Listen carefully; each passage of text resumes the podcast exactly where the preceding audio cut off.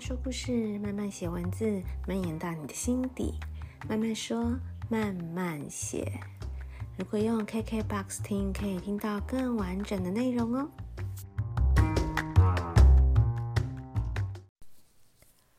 嗨嗨，大家这周过得好吗？我过得还不错，你们呢？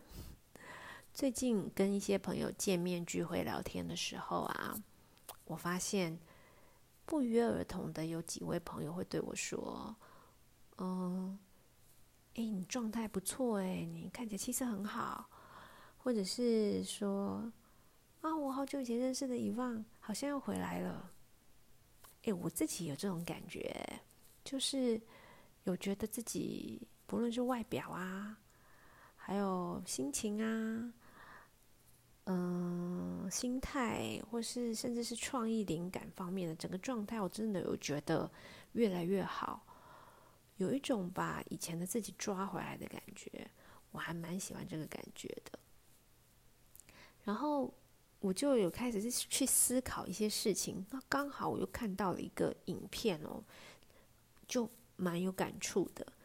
这个影片是一个在讲人际关系心理学的老师。他他分享的一个观点，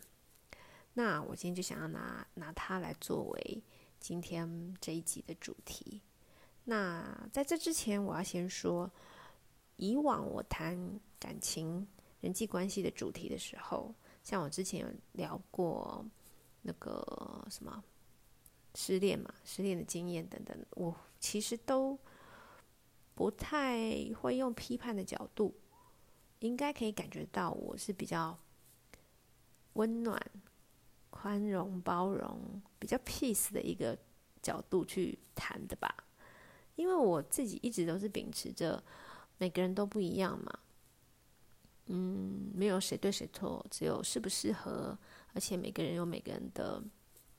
苦衷，有每每个人有每个人的自己的伤痛。所以尽量都是希望可以用一个比较开放的角度，peace 的一个心态去聊这些事情，去理解每个角色的的的的出发点等等的。但今天因为我我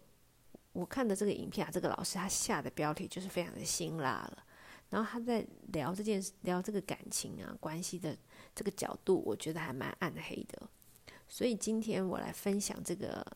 这个想法，这个观念，嗯，就会可能有的人会觉得有一点黑暗，但是我觉得也没有不好，因为有的时候你从另外这样的角度出发去看事情，或许有的时候可以打醒一些执迷不悟的人，我觉得也是一个不错的方式啦。嗯，好，那首先我就先问问大家，你回想一下你身边有没有看过这样的组合哦？就是可能是情侣啊，或是夫妻啊，然后就是男方看起来就是神采奕奕、容光焕发，看起来就是很有魅力，状态很好。可能你认识他很多年，他一直都维持在一个很棒的状态，但是他身边就是有一个跟跟他看起来很不匹配、很不搭配的一个女伴。可能他的女友啊，或是老婆，就是看起来状态很差，精神很不好，总是看起来很疲惫，脸色蜡黄，嗯，看起来很老，甚至臃肿肥胖。然后他们的状态，他们的样貌，尤其是可能就是光是看外表，就会让你觉得，嗯，这么两个人好像很不搭哎，怎么会走在一起？会让你有这样子的疑问，而他们通常交往或是相处还很久哦，那很可能如果是比较早认识他们的朋友，很有可能会发现，其实这个女生之前不是这个状态，这女生之前状态还蛮好的。如果你身边有这样子的哦，对，还要说也有可能是反过来的，不一定是男生状态好，女生状态差，也可能是反过来的，女生状态很好，男生就是看起来很糟，也当然是有这样的组合。就总之是这样的组合，这样的关系的话，很有可能就是一个情感吸血鬼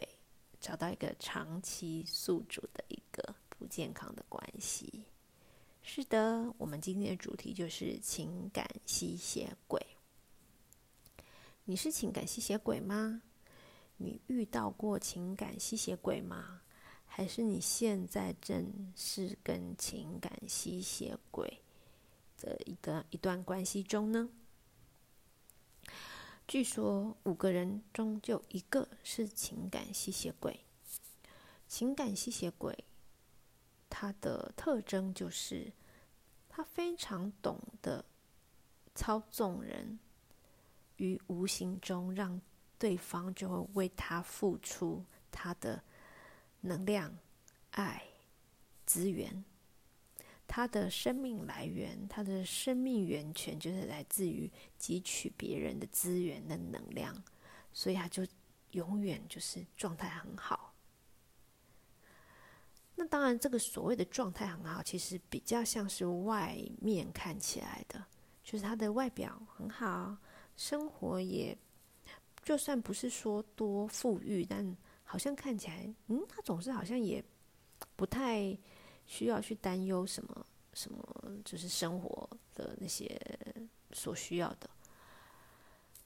可是，通常情感吸血鬼，他的内在是有一个很深很深的黑洞，填不满的深渊，而且他也不见得会发现自己其实是这样子的人，一直在吸取别人的资源跟能量，因为他可能光看自己的痛苦都来不及了，他根本。嗯，可以说无心，也可以说他根本没有能力去察觉到，他一直在从别人那里获取，那他自己都没有付出，他没有觉得这样的关系是不对等的，但是他会一直去找，他会不自觉的，他有也目，也就是他也有这种能力，可以去找到愿意一直给予他能量的人，而。这个长期宿主呢，通常会是所谓的高共情者，因为高共情者他很能够去感受到别人的痛苦跟别人的脆弱，他很容易感觉得到对方的痛，他会去觉得说啊，他真的好可怜，然后他真的好像他很很痛苦，他会很想要去帮助对方。那我们刚刚讲五个人中会有一个是情感吸血鬼嘛？但是并我们并不见得会在我们身边看到有那么多不健康的关系啊。原因就是，若是正常的人，不是高共情者的人，比较正常的人，他其实在发现到这个关系是不对等的时候，他其实就会诶，就警讯就跑出来了。例如。所谓不对不对等，我们既然讲情感吸血鬼，我们就以输血来做比喻好了。只要是我发现说，我一直给你八十的血，你却只会给我二十，那正常人、一般人就会觉得，诶，这不太公平吧？因为我们有聊过，没有无私的爱啊，所有的爱其实都是有条件的，不论你是要的是情感还是实质上的。事实上的东西也都是有条件的。那如果我给你八十，你却你起码会给我六十、七十吧？但你却只给我二十，那我就会觉得说这怪怪的吧？这不太公平吧？你给我太少了，不公平！你怎么那么小气？那可能他就会觉得这关系不对劲，他就会离开这段关系了。但我们刚刚提到的情感吸血鬼最佳的长期宿主就是高共情者嘛？为什么呢？因为高共情者一般来说，他们自己的状态本来的状态都是还不错的，再加上我刚刚不是提到高共情者，他很能够去体，很能够去体谅对方的苦、对方的痛，他会觉得我给你八十，那你给我二十。难道他没有感觉到这中间不对等吗？他一定有感觉，就算他没感觉，他身边的亲朋好友可能也会提醒他：你们两个好像 这样不太对。然后他会没有感觉吗？当然不会没有。可是他会，因为他能够体谅对方的痛，而且他会自己说服自己说：“你看，他已经这么脆弱了，他的状态现在并没有那么好，都还可以回给我二十，太感人了。”他会自己沉溺于这个他得到的那么一点点，而感到很甜蜜。然后他会觉得说：“嗯，我的体质很好嘛，没关系。我现在都是我输给他八十的血，他现在还很虚弱，他只能回给我二十，无所谓，我够强壮，没关系。只要我一直一直在给予他更多更多，把他补强壮了，补健康了，以后我们就会是五十对五十啦。那他现在都他在这么虚弱、这么这么匮乏的状态下，他都还可以回给我二十。”啊，好感动，自己自己被自己感动着，所以他就会无怨无悔的一直付出，以不对等的状态一直给对方。那所以这也是我们刚刚讲的，为什么是长期的呢？因为因为如果是正常人，早就逃离了嘛。那情感吸血鬼当然也会想要不想要一直换宿主嘛？当然觉得找到这样的人。最好啦，而且情感吸血鬼的的手法也不是那么那么容易被看破的。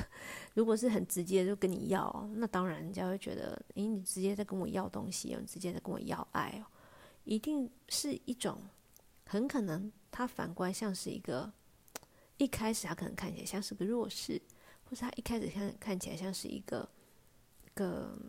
很。冷冷淡，什么都不求的人，但是反而高共情者会觉得，我可以来拯救你，我可以来帮你，因为我感受到你的痛苦了，我感受到你心里有一个洞，没关系，我可以填满你。殊不知那个洞根本填不满的，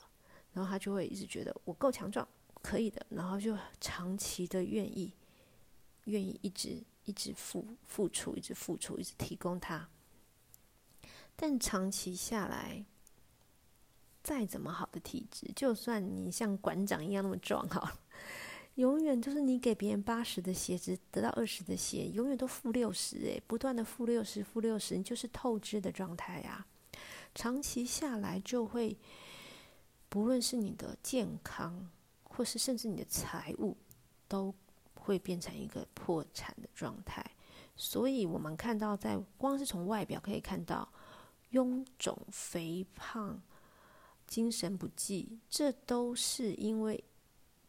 连健康都已经是损耗了。很多这种不健康的关系下，那个一直被吸取能量的人，他的免疫系统、内分泌都是紊乱的，然后情绪。也可能是在一个不是很稳定的状态。那我如果以人类图来看的话，我觉得什么样的人很容易是高共情者的 高发族群？我觉得情绪中心空白的人很容易是。为什么呢？因为他跟高共情者有一个共同点，就是情绪中心空白的。如果你们之前有。你们去听我前集，如果对这有人类图有兴趣的话，浅谈人轻松谈人类图那边我有讲过能量中心的时候，我们就有聊到情绪中心空白的人呢，如果不被外界影响的话，他其实是属于比较高频的能量的人，就是属于一个维持在喜悦平稳的情绪状态的人。这也跟我们刚刚讲的高共情者，他本来自己的。自己会觉得自己因能量蛮强的，所以我一直给别人是没关系的。然后情绪中心空白的人，他的情绪是空白的，没错。可是，一旦他遇到了一个不好的环境，或者是嗯，叫什么负面能量的人的时候，他其实是会吸收那个负面的情绪跟能量的，而且还会放大那个能量。然后他吸收那能量之后，他没有办法排解出去，而且情绪中心空白的人也跟高共情者一样，会很希望，呃，就是这个环境是好的，然后对方也是开心的，因为在他自己不被外界影响的时候，他自己的状态就是比较平稳的、比较愉悦的状态，所以他认为正常，所谓正常对他来说就是开心、平静，所以他也会觉得他如果他现在感受到负面能量的时候，他就觉得这是不正常的，他很想要扭转它，很想要改变它，很希望让这个状态是变好的。所以几，所以当他自己吸收到负能量，他不太舒服，他受委屈，他就会觉得不行，那一定是我不够好，我不够强，我才没有办法扭转这个情势，我才没有办法让别人也变开心。这还，我觉得这还蛮符合高共情者的特征的。所以我觉得，如果回到人类图去看的话，情绪中心空白的人要小心自己有这样子的状态，这样的状态很容易被情感吸血鬼就吸住不放了。那我们讲到高共情者，有人就会觉得说，啊，他很容易感受感受到别人的情绪，很容易感受到别人的痛苦，那是不是很敏感的人？哦，不不不等于敏感哦，敏感的人的话。其实很可能他们反而会提早就接收到那个不对劲，闻到、嗅到这个终结的苗头不对，就会走了。嗯，打个比方，就像敏感的人，就像有的人不是很容易过敏嘛，就是眼一旦只要有一点点这空气不太干净啊，或者是碰到什么过敏源，他就眼睛痒、流鼻涕、流眼泪，甚至皮肤起红疹。那这样的人，你觉得还会留在那个不干净的空气环境里吗？他一定会觉得天哪，我不舒，我太不舒服了，我一定要离开这里。他马上就一有那个过敏的反应，他就会走啦。那高共情者比较像是，他也可能觉得，嗯，这里好像空气有点没那么好。可是，诶，因为我很强壮，我没有任何的过敏反应，那么就让我来在这里。把这个打扫干净吧，让我让这里空气变清净吧。我来，我来做这件事情。他也嗅到了，但是他会觉得他选择留下来，希望改变这里。所以高共情者跟敏感的人不不是画上等号的。好啦，那我们在这里先休息一下，我们等一下再来继续聊。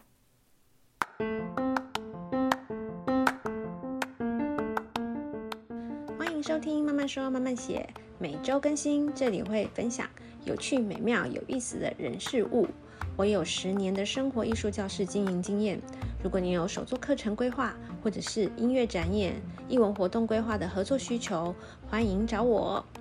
等你，等你。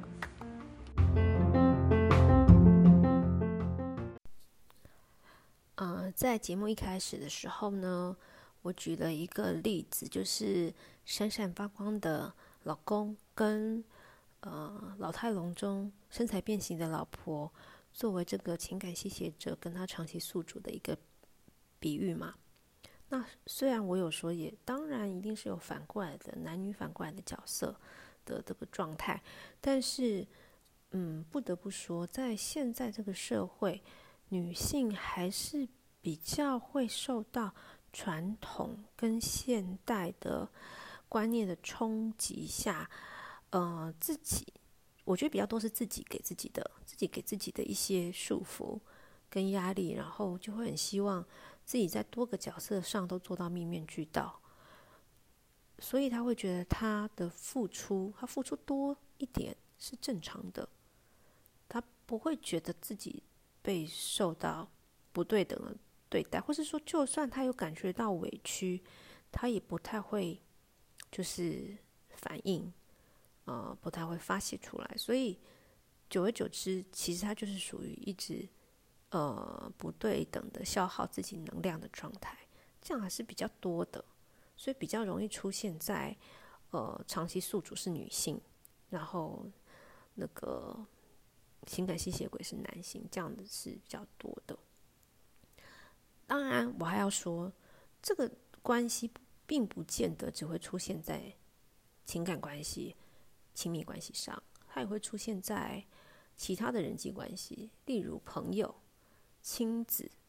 呃、工作的同事等等关系，职场上的关系。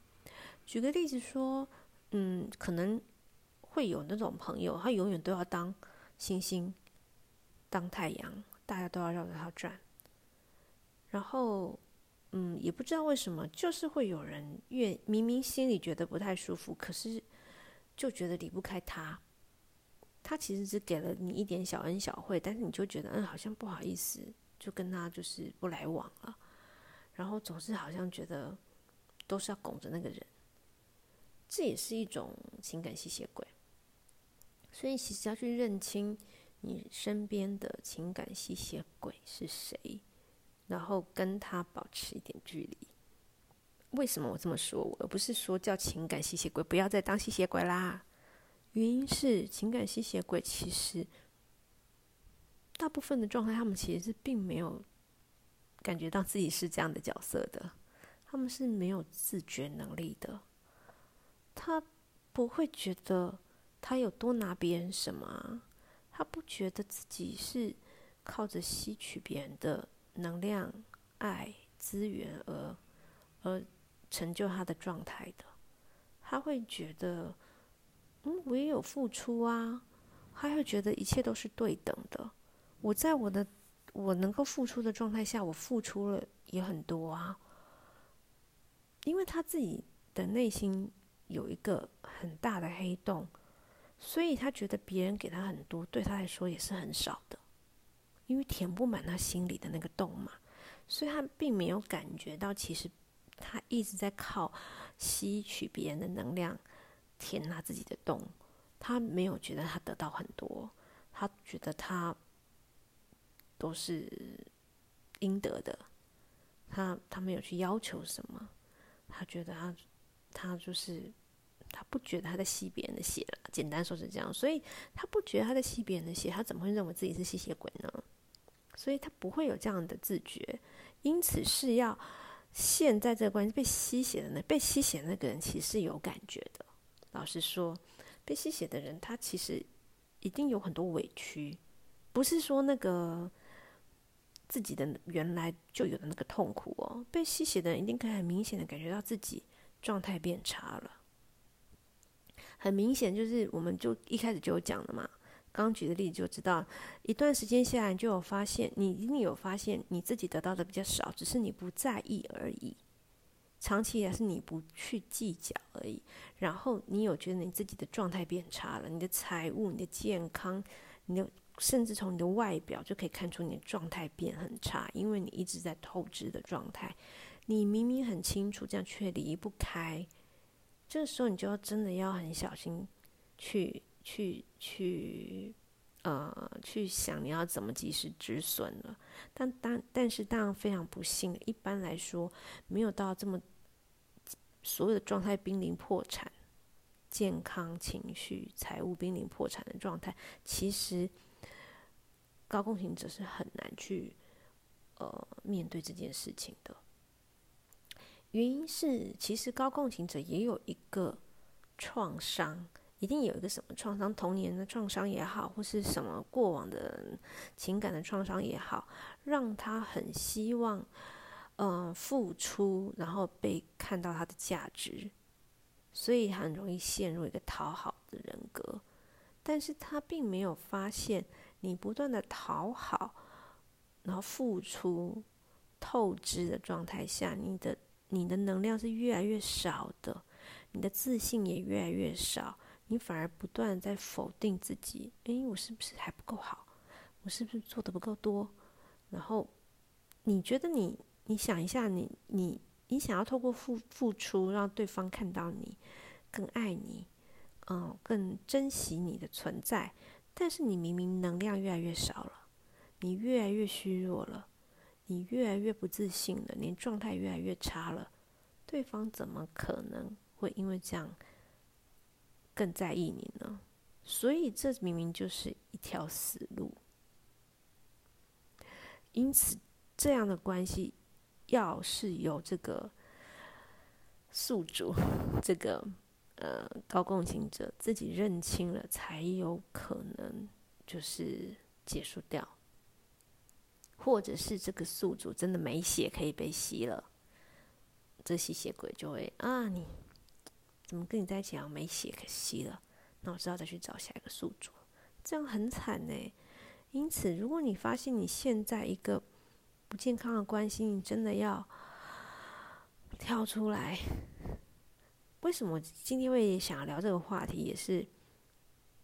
老实说，我自己觉得好像我真的离开了一段关系之后，我有觉得自己状态变得突然就觉得，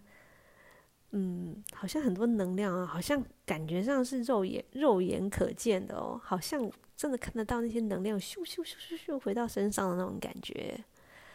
然后我在好不讲我自己好了，我自己当然也有可能。是因为别的关、别的、别的原因，然后让自己就是补血了。嗯，我自己有在看，最近看到身边一些朋友的关系，在我看来都会觉得，哎，这不对等啊，这付出不对等啊，都是某一方一直在付出啊。所以我觉得这个关系是在我们身边会看到，但是我其实你说朋友去跟他说也是没有用的。你刚不是有提到吗？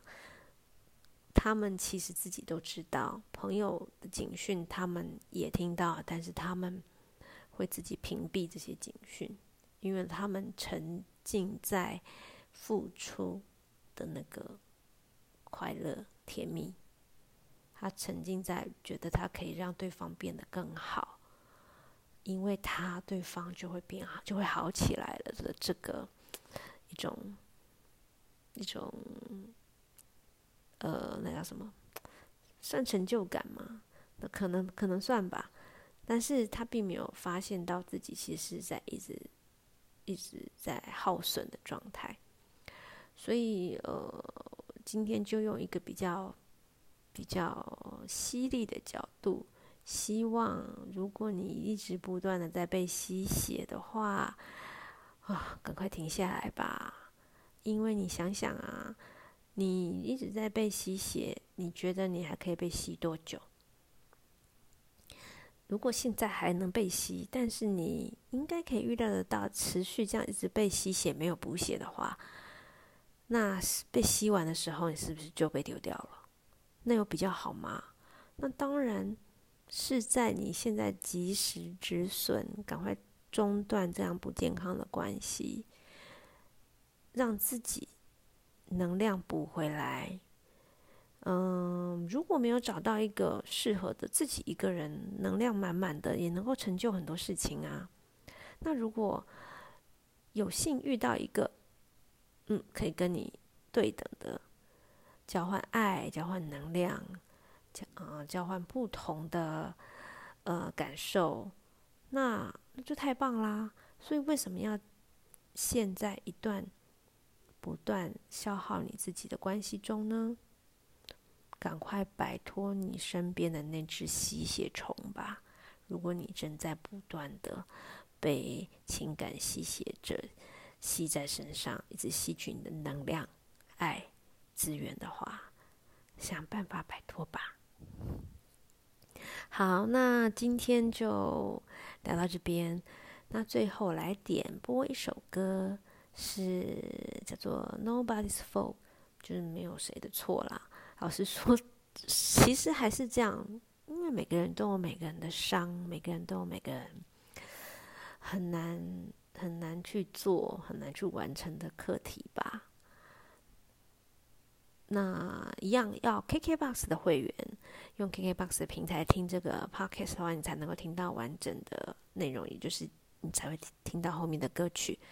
那没关系，如果你是用其他的平台听的话，就会直接跳到我们最后的片尾喽。那如果觉得我的内容还不错，欢迎点入我的赞助页面，可以用每个月固定订阅的方式，或者是单次赞助的方式，我都会非常开心。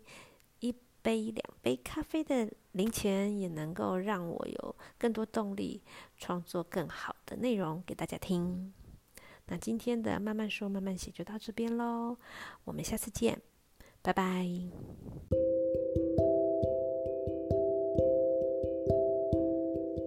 这一集的内容听了你还喜欢吗？如果你有任何建议或是想听的主题，也欢迎到慢慢说慢慢写的 Instagram 或者是 Facebook 的粉丝专页留言让我知道。同时，我也开启了赞助页面，如果你觉得我的内容还不错，只要给我一杯、两杯咖啡的零钱，就可以让我有更多的动力持续创作。那么，我们下一集见喽！